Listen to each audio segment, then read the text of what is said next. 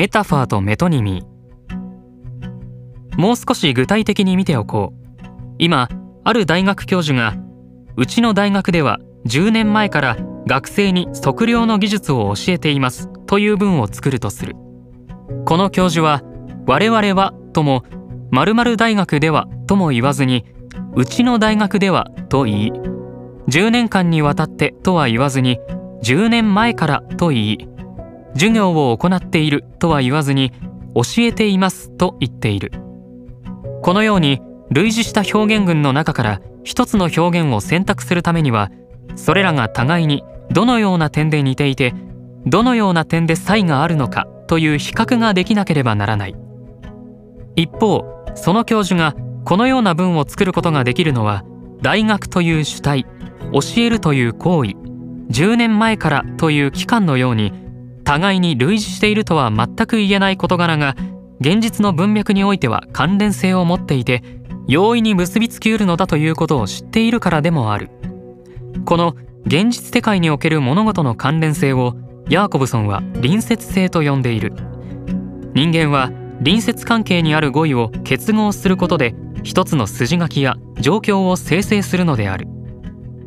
ちなみにヤーコブソンは相似性があるものからの選択と隣接性を持つ者同士の結合の両者を言葉を効果的に使う技術すなわち習字レトリックの用語にも対応させている。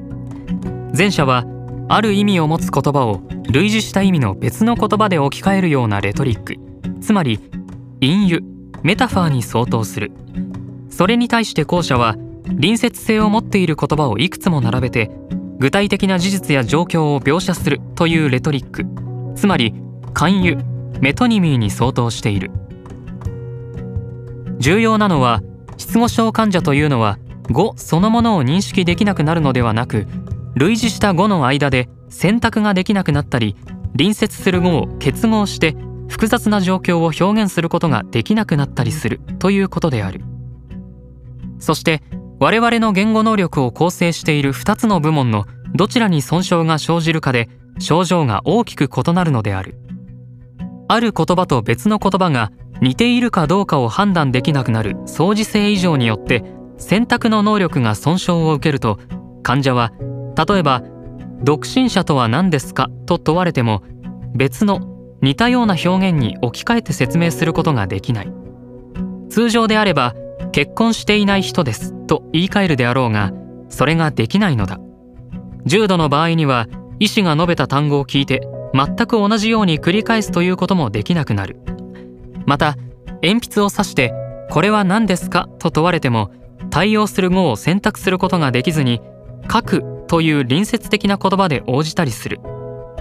一方隣接性異常によって結合の能力に妨げが生じると患者の作り出せる分はどんどん単純で短くなり最終的には一語だけの発話をするのがやっとになる。